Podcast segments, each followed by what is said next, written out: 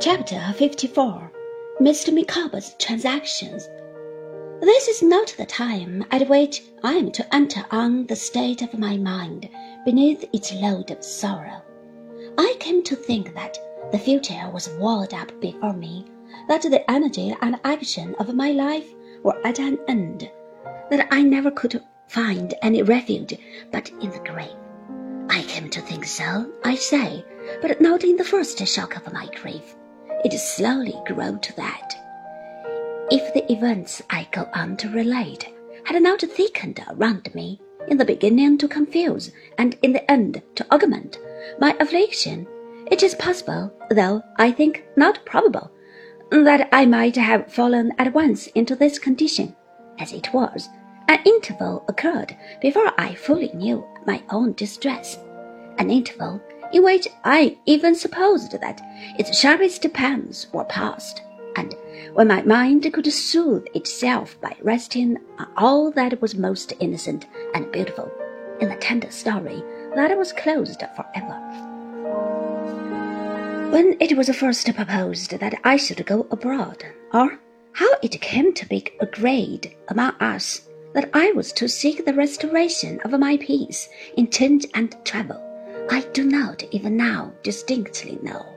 The spirit of Agnes so pervaded all we thought and said and did in that time of sorrow that I assume I may refer the project to her influence. But her influence was so quiet that I know no more. And now, indeed, I began to think that in my old association of her with a stained glass window in the church, a prophetic foreshadowing of what she would be to me in the calamity that was to happen in the fullness of time, had found a way into my mind. In all that sorrow, from the moment never to be forgotten, when she stood before me with her upraised hand, she was like a secret presence in my lonely house. When the angel of death alighted there, my child wife fell asleep. They told me so when I could bear to hear it. On her bosom, with a smile. From my swoon, I first woke to a consciousness of her compassionate tears, her words of hope and peace, her gentle face bending down as from a pure region near heaven, over my undisciplined heart and softening its pain. Let me go on. In my black clothes, she was sensibly affected. There was a great deal of good in Mrs. Micawber's heart, which had not been done out of it in all those many years. Well, Mr. and Mrs. Micawber, was my aunt's first salutation after we were seated. Pray, have you thought about that emigration proposal of mine?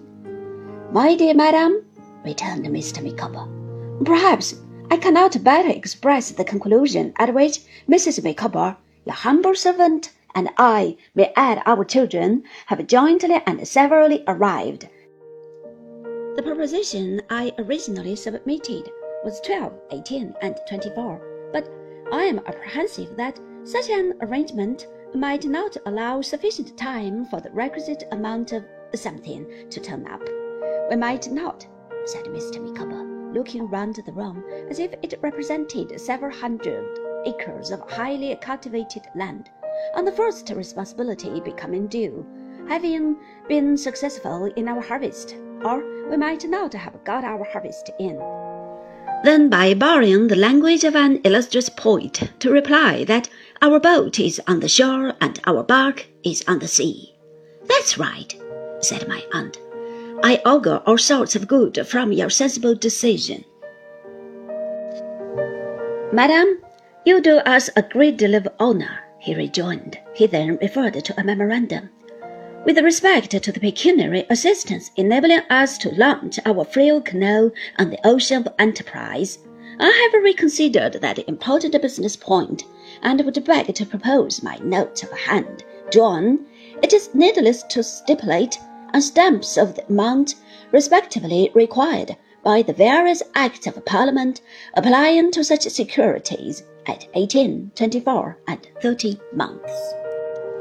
Labor, I believe, is sometimes difficult to obtain in that portion of our colonial possessions where it will be our lot to combat with the teeming soil.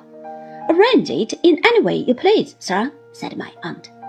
Madam, he replied, Mrs. Micawber and myself are deeply sensible of the very considerate kindness of our friends and patrons. What I wish is to be perfectly businesslike and perfectly punctual, turning over, as we are about to turn over, an entirely new leaf, and falling back, as we are now in the act of falling back, for a spring of no common magnitude.